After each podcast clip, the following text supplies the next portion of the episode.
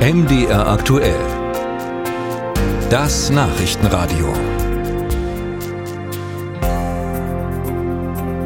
Es ist noch gar nicht lange her im Januar. Da kam vom Vergleichsportal Veribox folgende Meldung. Die Strompreise sind im vergangenen Jahr drastisch gesunken um bis zu 49 Prozent. Falls Sie jetzt denken, das geht immer so weiter, vergessen Sie es. Im Frühjahr wollen zwei große Anbieter mächtig an der Preisschraube drehen. Warum und was Sie als Verbraucher dagegen tun könnten, Uta Georgi. Die Tage werden wieder länger und der Strom wieder teurer. Allein für März und April haben bundesweit 106 Energieversorger angekündigt, die Preise um rund 10 Prozent anzuheben. Das hat das Vergleichsportal Verivox ermittelt. Für einen Drei-Personen-Haushalt kämen da im Jahr Mehrkosten von etwa 170 Euro zusammen. Zu den Gründen Verivox-Sprecherin Verena Blöcher. Die Versorger mit Preiserhöhungen sind in aller Regel die Grundversorger, also die regionalen Anbieter, die führen höhere Stromnetzgebühren, höhere Beschaffungskosten und Umlagen als Gründe an.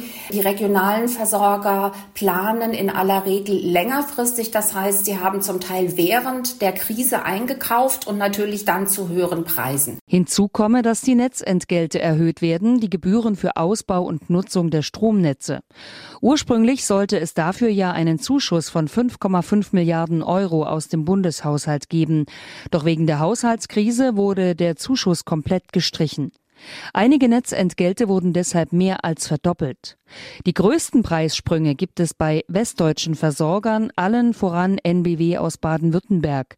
Weniger drastisch sieht es in Mitteldeutschland aus, sagt Verena Blöcher von Verivox. Wir haben mal geschaut für Sachsen, Sachsen-Anhalt und Thüringen. Da gibt es nur kleinere Anbieter, also wir haben da keine größeren Preissprünge gefunden. Während es einerseits Kostenexplosionen gibt, haben andererseits einige Anbieter wissen lassen, ab März, April ihre Preise zu senken, und zwar um durchschnittlich 11 Prozent.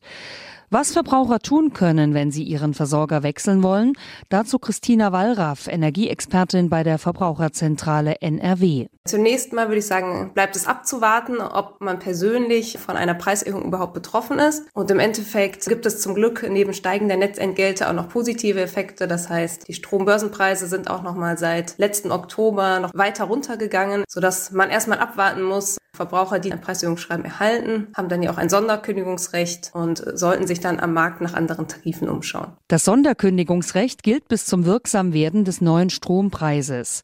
Wer die Frist verpasst, muss sich unter Umständen in Geduld üben, bis er aus seinem Vertrag rauskommt, so Christina Wallraff. Wenn das jetzt ein relativ alter Vertrag ist, der vor dem 1. März 2022 geschlossen wurde, dann besteht die Möglichkeit, dass dieser Vertrag sich immer noch um weitere zwölf Monate wiederum verlängert. Wenn es ein relativ neuer Vertrag ist, dann ist es so, dass nach Ablauf der Erstlaufzeit sich der Vertrag immer nur noch um jeweils einen Monat verlängern kann. Wer wiederum im Grundversorgungstarif ist, der kann jederzeit mit einer zweiwöchigen Frist kündigen. Grundversorgung ist die Stromlieferung, die als erstes bereitgestellt wird, sobald man eine Wohnung oder ein Haus bezieht. Wer sich danach keinen alternativen Energieversorger gesucht hat, profitiert von dieser kurzen Frist.